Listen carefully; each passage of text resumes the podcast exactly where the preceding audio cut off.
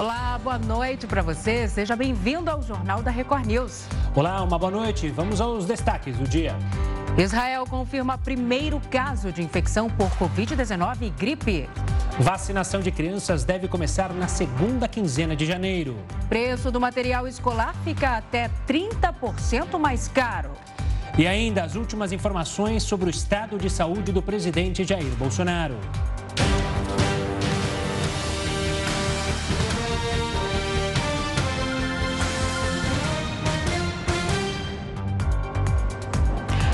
Operação de cruzeiros marítimos foi suspensa no Brasil por empresas do setor até o dia 21 de janeiro. Vamos agora até Brasília conversar com o repórter Yuri Ascar, que tem mais detalhes sobre este assunto para a gente.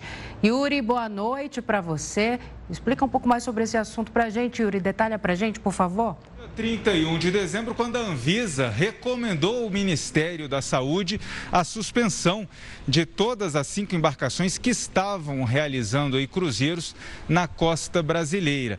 E aí, hoje, nós tivemos a divulgação de uma decisão voluntária da associação que representa os navios de cruzeiros aqui no Brasil, que decidiu suspender até o dia 21 de janeiro todas as operações, exatamente em função do crescimento do número de casos de Covid nas três últimas embarcações que estavam fazendo cruzeiro. E a Anvisa soltou uma nota agora há pouco falando exatamente do salto no número de registros de casos de Covid nos últimos tempos e principalmente entre a tripulação. Já são a, as tripulações desses navios já são responsáveis por 60% dos registros, o que segundo a Anvisa aumenta o risco sanitário, já que essa própria tripulação seria a principal fonte de transmissão do coronavírus. E a desconfiança da Anvisa é que também o salto nos últimos dias já é um, um registro da variante Omicron, que tem né, segundo a gente já percebeu e os estudos indicaram, tanto na África do Sul como na Europa e nos Estados Unidos, uma transmissão muito maior que as cepas anteriores do coronavírus. Então, a, a, a entidade que representa os navios de cruzeiro justificou a decisão é, de que suspendeu até o dia 21 de janeiro para evitar novos casos e vai continuar conversando com representantes do governo. Eles tiveram uma reunião aqui no Palácio do Planalto é, com representantes do governo, da Anvisa e também com secretários de saúde de estados e municípios. Então, eles ouviram a recomendação da Anvisa e destacaram que de forma voluntária decidiram suspender até o dia 21 de janeiro, porque não era essa a vontade dos representantes do governo que estavam aqui na reunião. Em uma nota conjunta, publicada pelo, pelos Ministérios da Saúde, da Infraestrutura, da Justiça e Segurança Pública e do Turismo, além da Casa Civil, o governo disse que vai continuar nos próximos dias promovendo reuniões com os municípios, estados e os representantes também dos navios de cruzeiro para reavaliarem a possibilidade de retorno das atividades. Né, se dependesse do Poder Executivo, aqui do Palácio do Planalto, esses navios não teriam a operação suspensa. Foram várias reuniões hoje com os representantes dessas entidades, com os secretários eh, de estados e municípios. Os estados e municípios defenderam a posição da Anvisa. E por isso mesmo a Anvisa soltou essa última nota explicando exatamente a incidência. Eu tenho aqui alguns números, né? Foram 502 casos entre a tripulação e um aumento vertiginoso de casos, segundo a própria agência, quando ela compara para os primeiros 55 dias da temporada. Foi do dia 1 de novembro até 25 de dezembro. Foram detectados nesses 55 dias 31 casos de Covid-19. E a partir do dia 26 de dezembro, dia seguinte ao Natal, até hoje, até o dia 3, em nove dias, foram mais 798 casos. Ou seja, um número 25 vezes maior do que o anterior.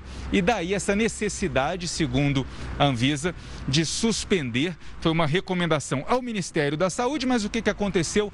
A própria Associação Brasileira dos Navios de Cruzeiros é que decidiu por conta própria fazer essa suspensão.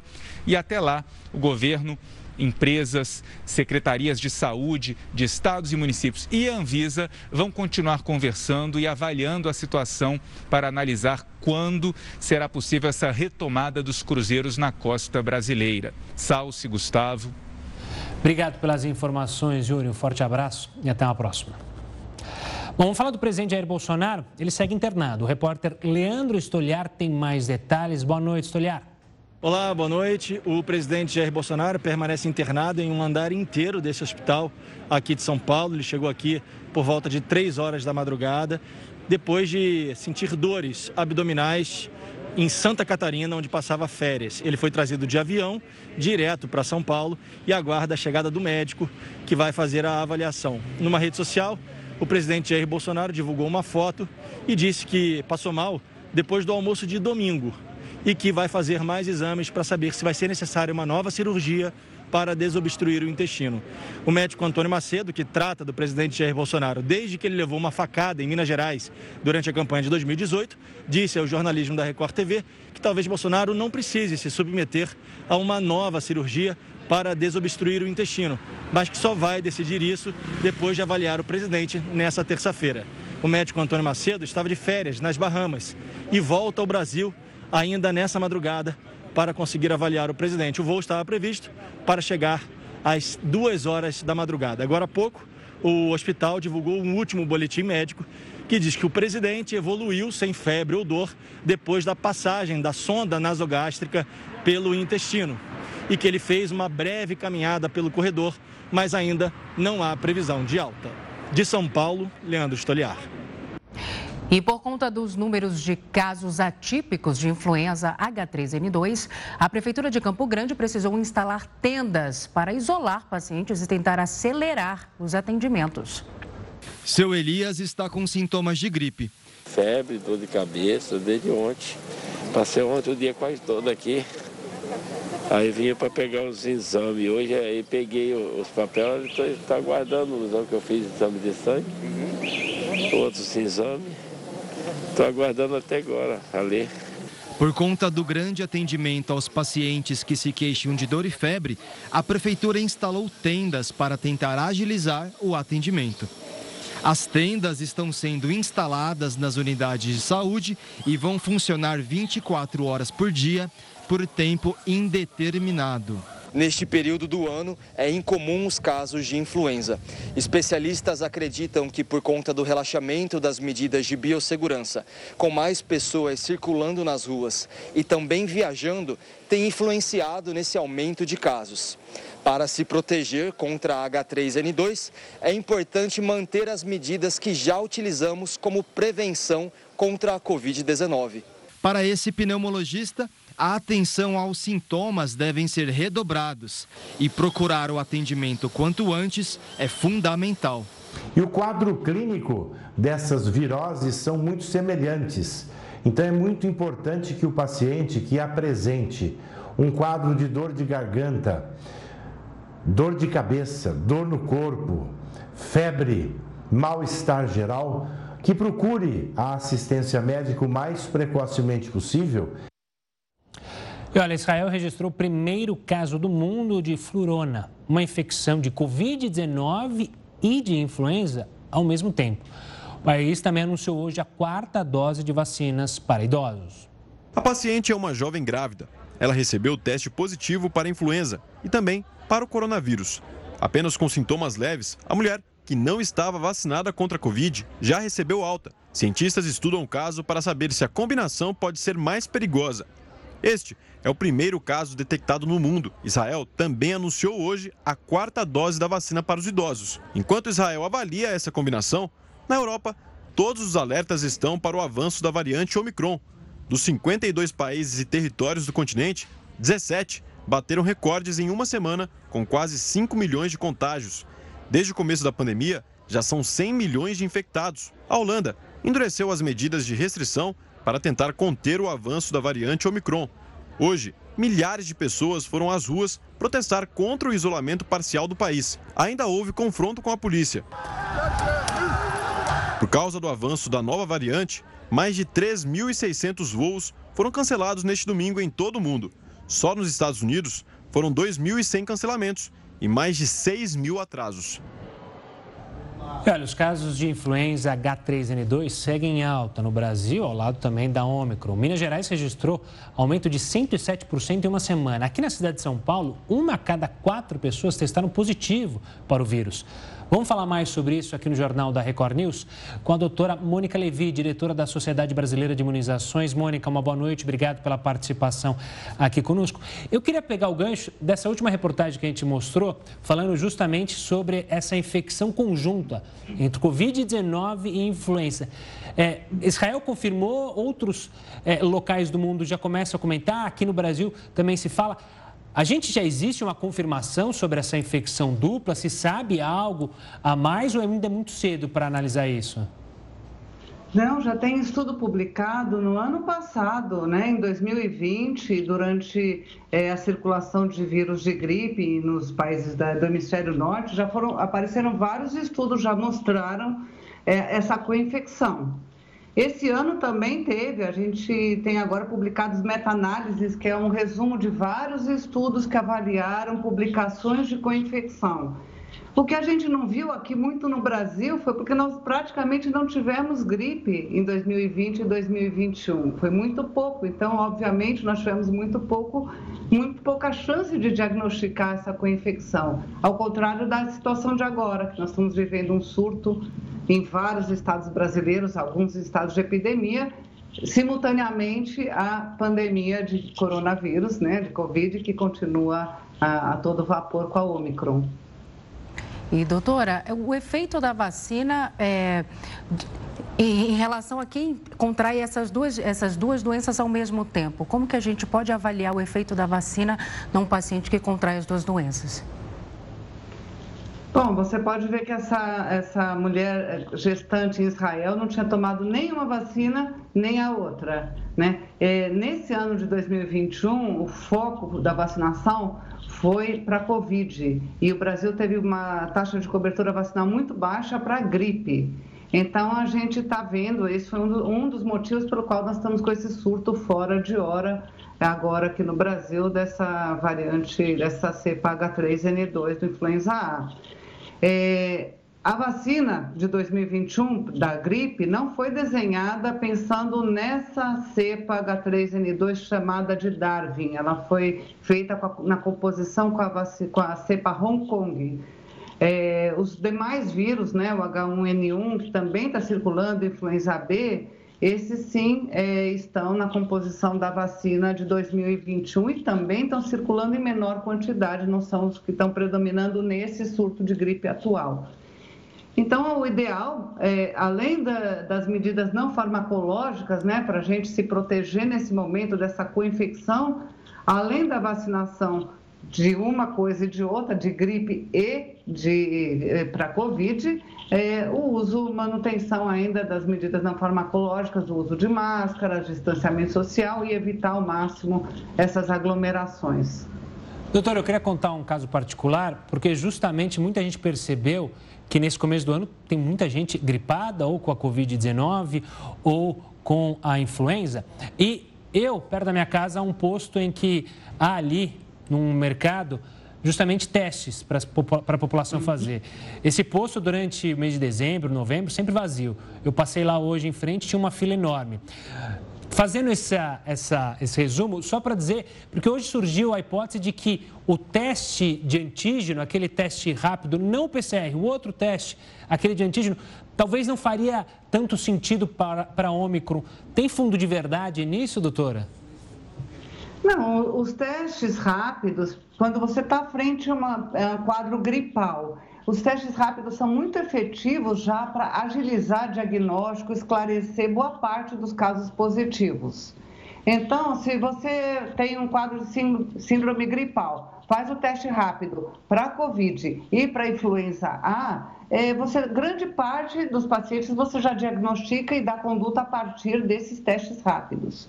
Se dão negativos os dois e continuam sintomas e continua suspeita, aí deve-se partir para o diagnóstico molecular com PCR, que é específico para gripe, para influenza e específico para Covid. Mas boa parte dos casos você ganha agilidade, já diagnostica é, com os testes rápidos.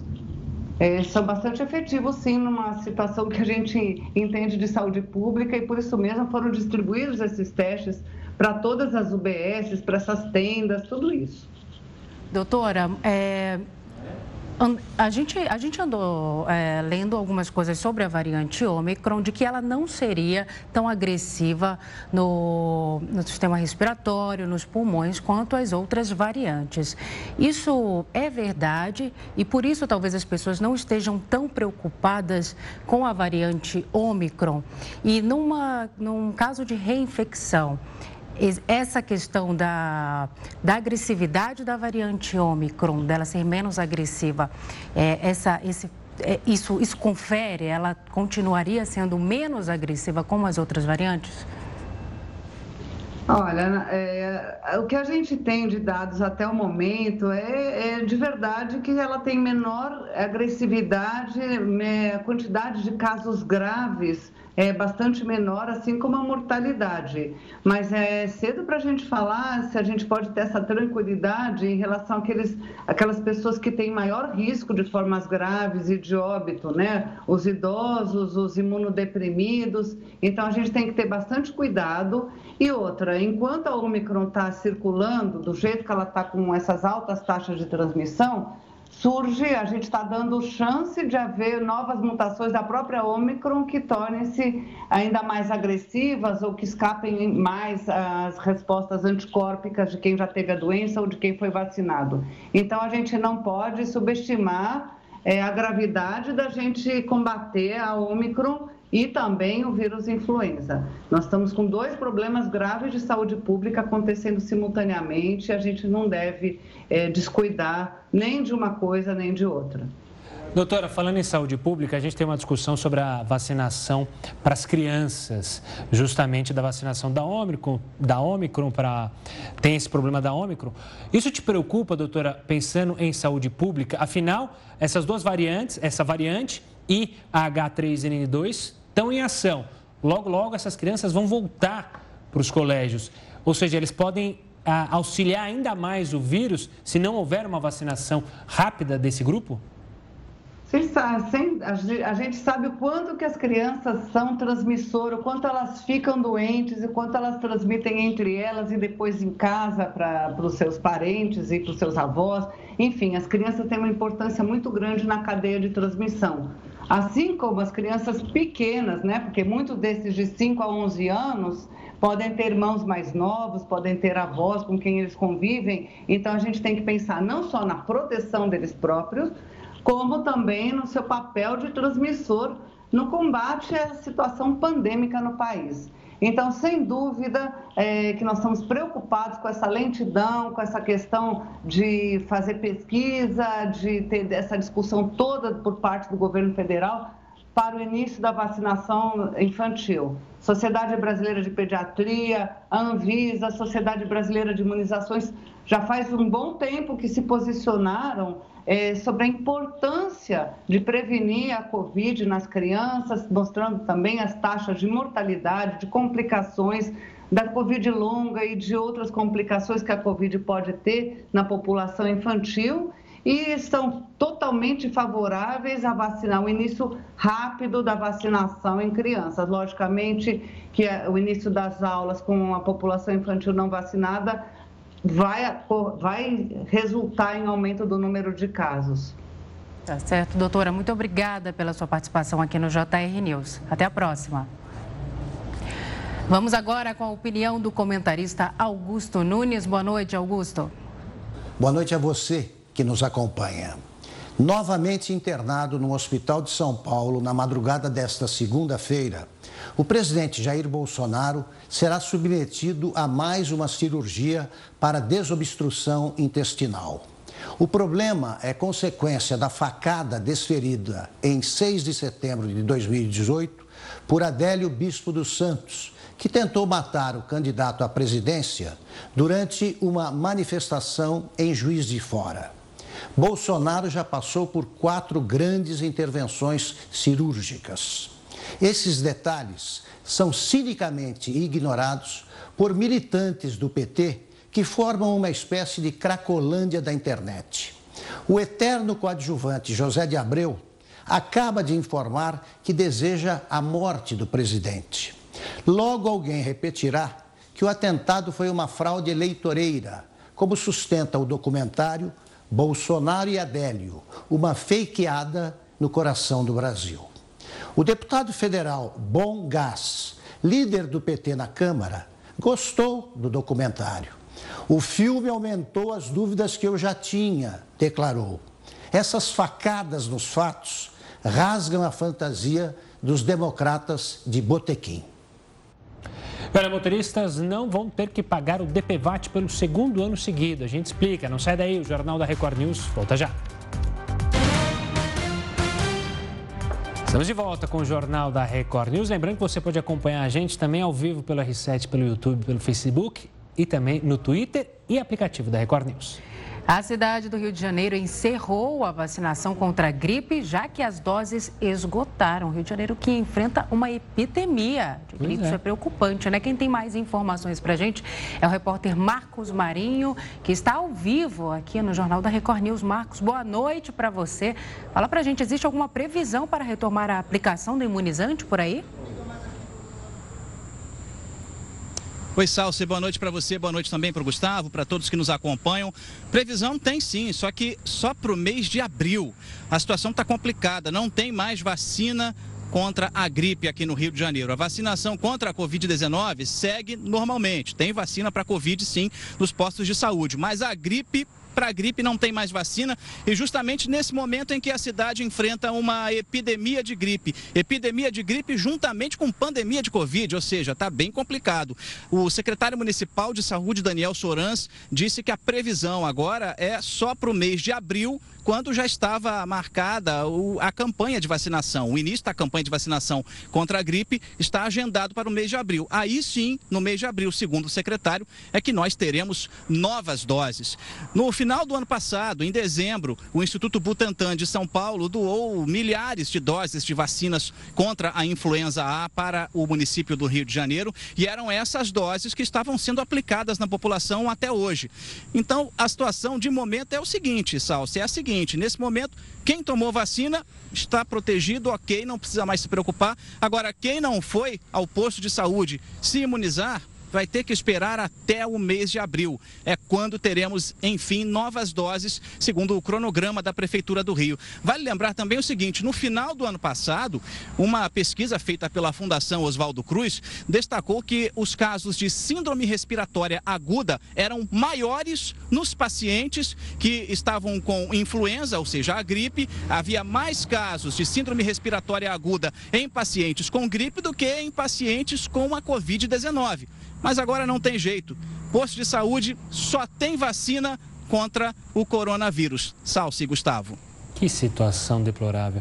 Marcos, obrigado pela participação aqui conosco. Um forte abraço. Obrigada, Marcos. Lembrando que a cidade do Rio de Janeiro teve mais de 100 mortes por influenza A. Então a situação realmente é crítica, preocupante por lá. Pois é. Bom, vamos sair um pouco do Brasil, porque alunos da cidade de Nova York voltaram às aulas apesar do aumento de infecções da Covid-19. O prefeito decidiu manter a retomada das atividades. Os alunos voltaram a frequentar as aulas nesta segunda-feira. O prefeito recém-impossado Eric Adams disse que vai manter as escolas abertas. Nova York registrou um aumento de casos de Covid durante as férias escolares. No período de sete dias, a média de confirmações foi de 36.900 casos. O novo reitor das escolas da cidade disse que uma das medidas para manter as aulas é a contratação de professores substitutos. E, além disso, o município tem funcionários administrativos disponíveis para ajudar os professores que tiveram casos confirmados de Covid-19.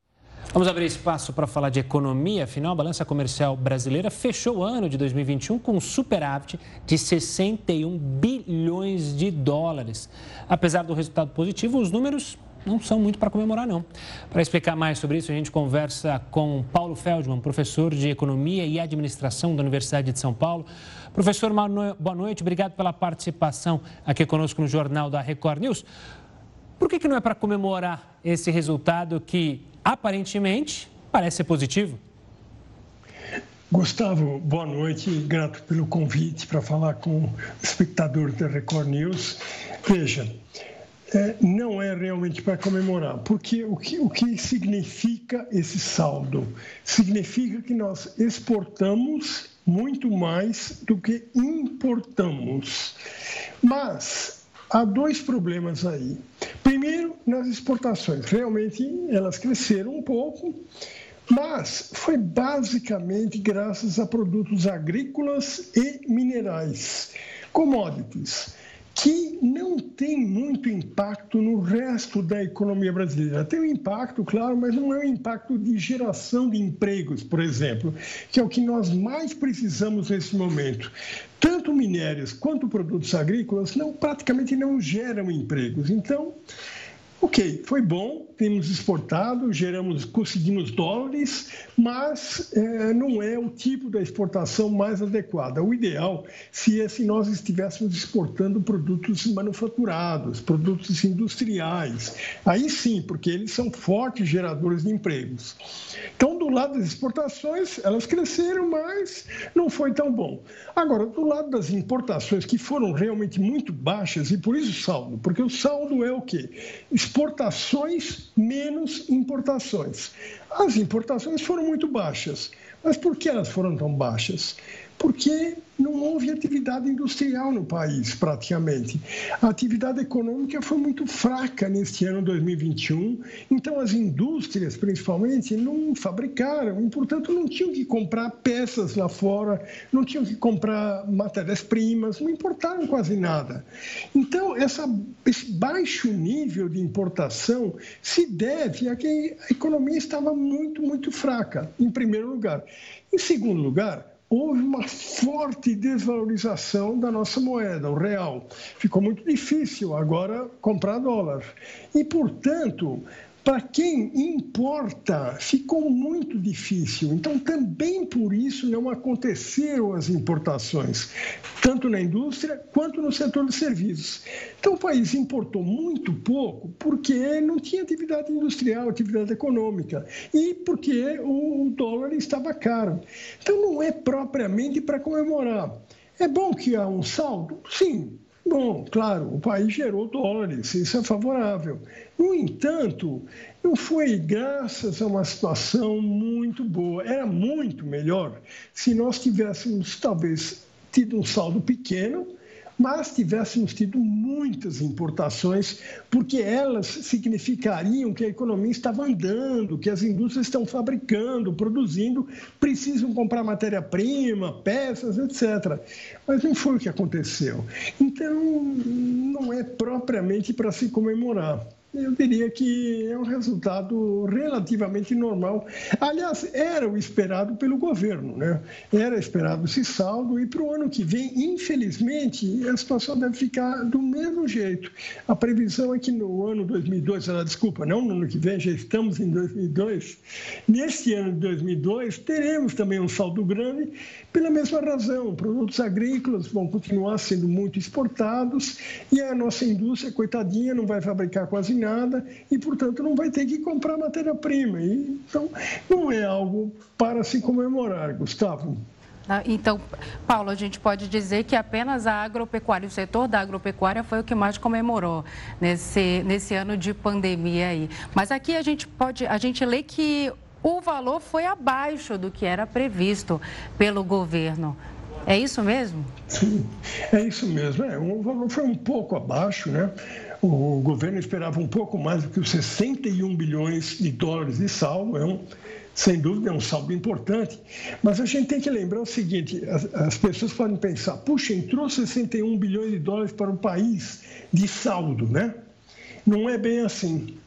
Por quê? Porque esses, esses exportadores, que são principalmente os agricultores e os grandes produtores de minérios, principalmente minério de ferro, que o Brasil é um dos maiores exportadores mundial, esses exportadores eles não estão mais trazendo os dólares para o Brasil eles estão preferindo aplicar esse dinheiro que eles conseguem com as exportações lá fora.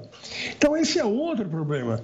Antigamente, esses dólares vinham para o Brasil e, então, é, é, o caixa do Banco Central, o caixa em dólares do Banco Central ficava fortalecido.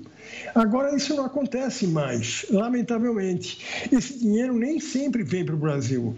Os exportadores, muitas vezes, preferem aplicar lá fora porque acham mais seguro. Não acreditam, não confiam muito no nosso país, infelizmente, no futuro do nosso país. Então, até eles é, não aplicam aqui dentro. Então, esse dólar nem vem para o Brasil. Então, é, realmente não é uma situação tão boa assim para ser comemorada.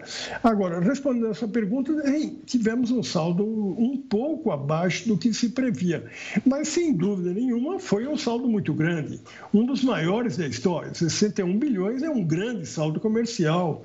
E isso tem o lado positivo disso. Seria muito melhor se esses dólares entrassem no Brasil, mas eles não vão entrar, não estão entrando. Então, isso também é um outro fator que não permite que saiamos aí soltando rojões e comemorando em grande estilo, né? Claro. E Paulo, só, só uma, uma, questão. O fato também da gente estar tá entrando num ano político, isso interfere muito né, no investimento externo do nosso. para que façam investimentos externos no nosso país? Sem dúvida nenhuma, Salsi. É muito importante. Mas, infelizmente, o que o ano de 2021 mostrou foi que o investidor externo foi embora e levou seus dólares com ele. Justamente neste ano, 2021, faltou dólar no país porque o investidor foi embora. Será que esse investidor vai voltar agora em 2022? Não podemos ter certeza, porque há ainda muita instabilidade política no país, não se sabe exatamente ainda nem quem são os candidatos, o que acontecerá com a eleição.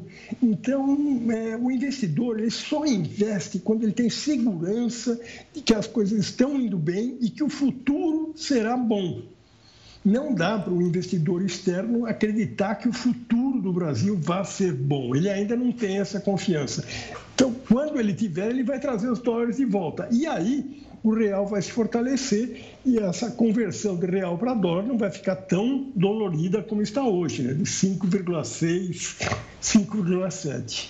Professor, então, na sua avaliação, para 2022, você já tinha mencionado que o cenário deve seguir o mesmo está muito mais atrelado aos problemas nossos, internos, do que qualquer temor externo por novas variantes ou pela própria pandemia?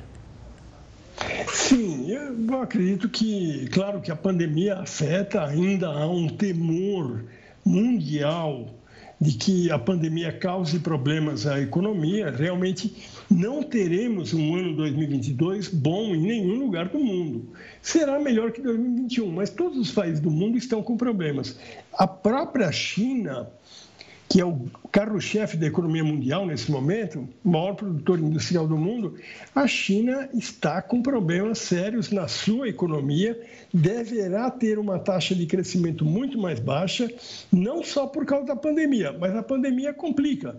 Porque, veja, por exemplo, a, a forma chinesa de atacar a pandemia é decretar lockdown. Então, ao primeiro sinal que eles tiveram de volta da pandemia agora, no, no final de dezembro, trancaram várias cidades, como, acabaram com a atividade econômica em diversas cidades. É claro que, então, isso também repercute na economia da China. Então, haverá um problema é, de economia nos países mais desenvolvidos, no nosso principal parceiro, que é a China, certamente a China vai crescer menos, isso nos afeta também, esse é um problema sério. Se a China cresce menos, o Brasil vai crescer muito menos. Então, nós não podemos esperar realmente um ano 2022 muito bom, não.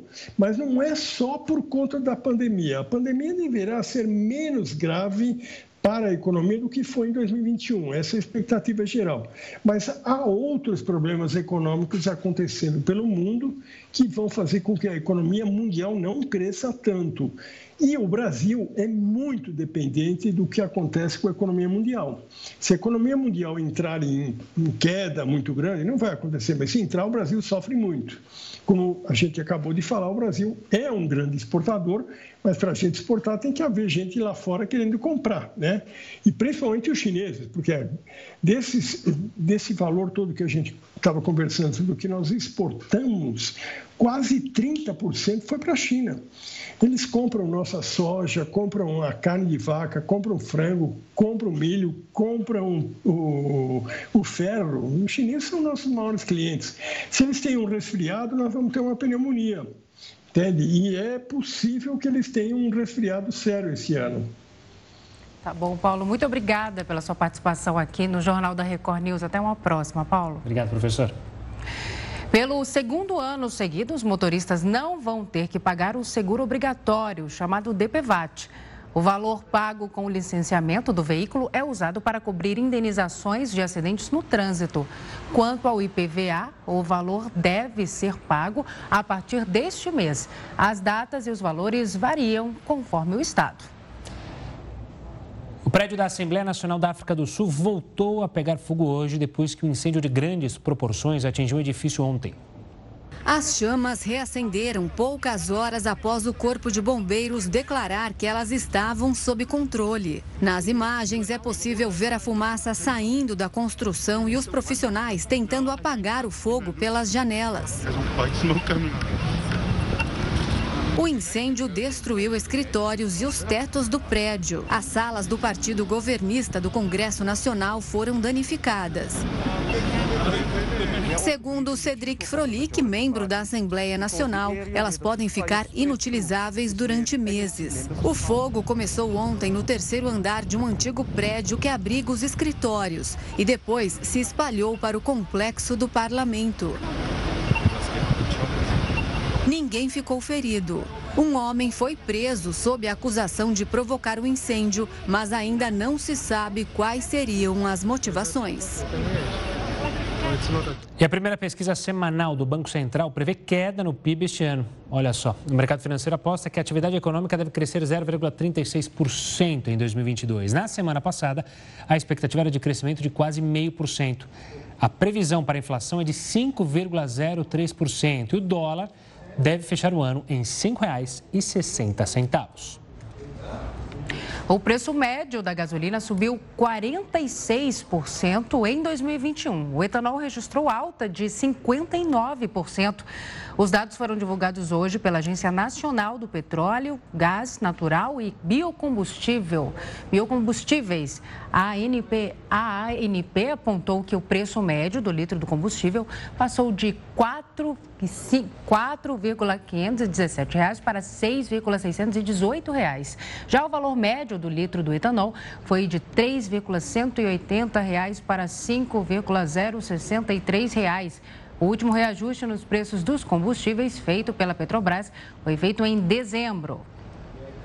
Prédios irregulares foram demolidos no Rio de Janeiro. São construções que serão ligadas à milícia. Nove obras que eram erguidas pela milícia da comunidade de Rio das Pedras foram derrubadas. Entre as construções estavam lava-jatos e restaurantes. As polícias militar e ambiental e a guarda municipal deram apoio à operação. A construção irregular é uma das maiores fontes de renda da milícia. No último mês, houve ao menos quatro operações de combate às organizações criminosas no Rio de Janeiro.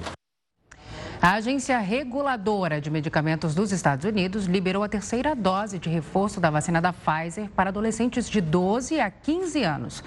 Também foi autorizada uma dose adicional do imunizante em crianças de 5 a 11 anos imunossuprimidas. As autoridades de saúde ainda anunciaram a redução de seis para cinco meses no intervalo entre a primeira e a segunda dose da vacina. Essa medida vale para todas as faixas etárias. Preço médio da gasolina sobe 46% em 2021 e o etanol registra alta de 59%. O Jornal da Record News volta já já.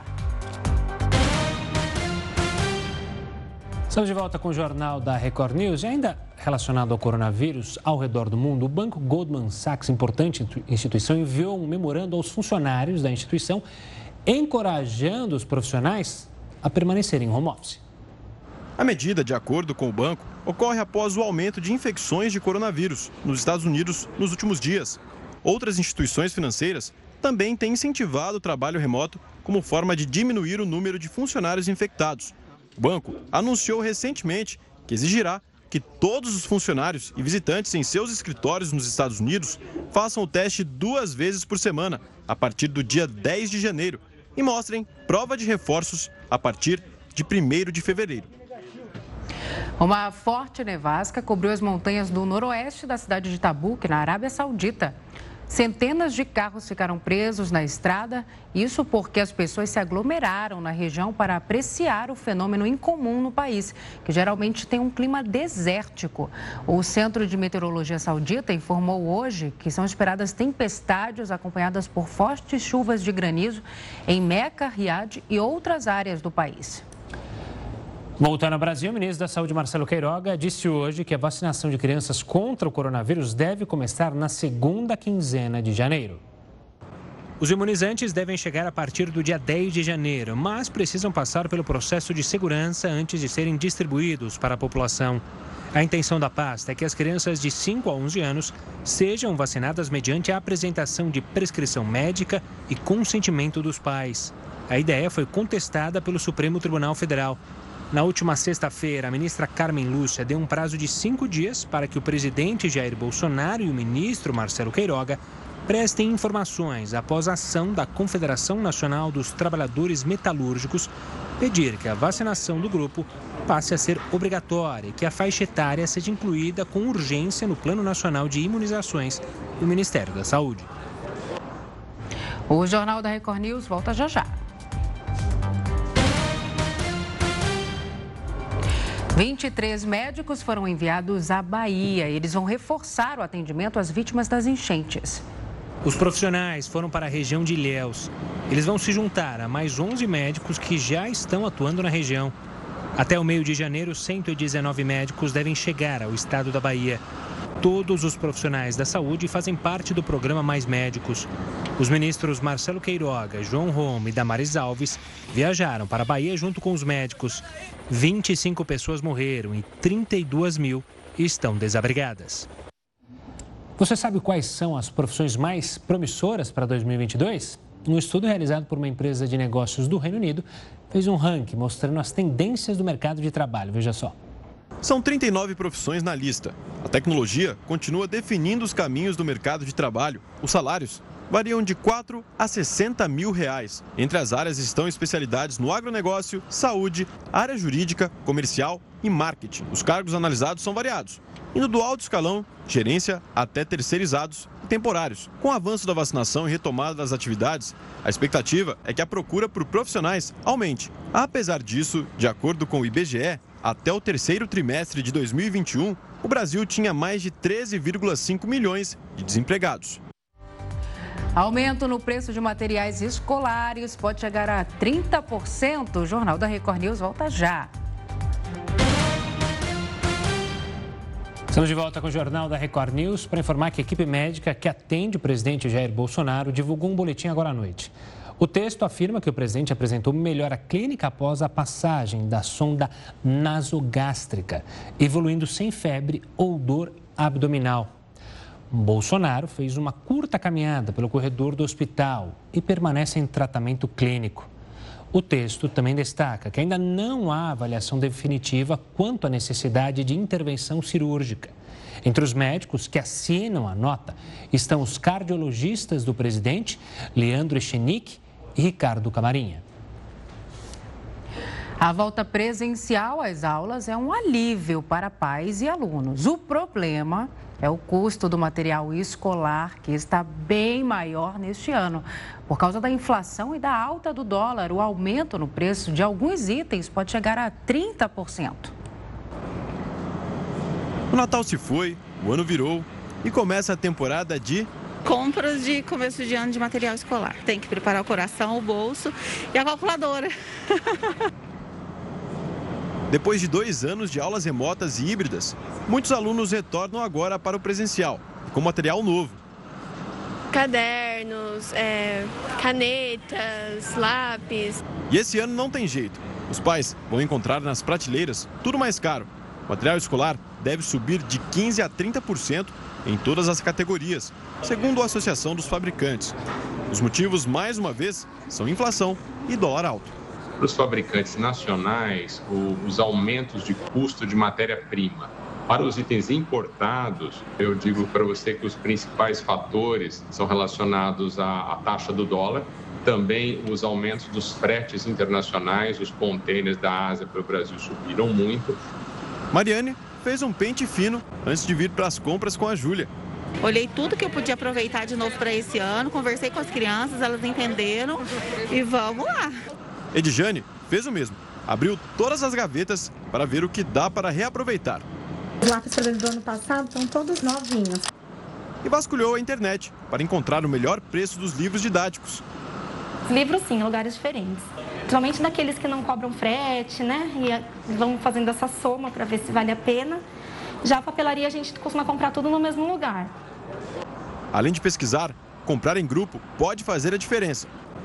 Ajuda muito fazer as compras coletivas. Né? Você pode fazer ali um grupo com outros pais, pedir desconto na compra à vista, fugir dos itens ali de personagens famosos de filmes e desenhos, não levar as crianças nessa hora pode ser ali um fator que traga mais economia nas compras. O Jornal da Record News fica por aqui. Obrigada pela sua audiência. Você continua agora com o News das 10 com a Renata Caetano. Tenha uma ótima noite. A gente se vê amanhã. Tchau, tchau.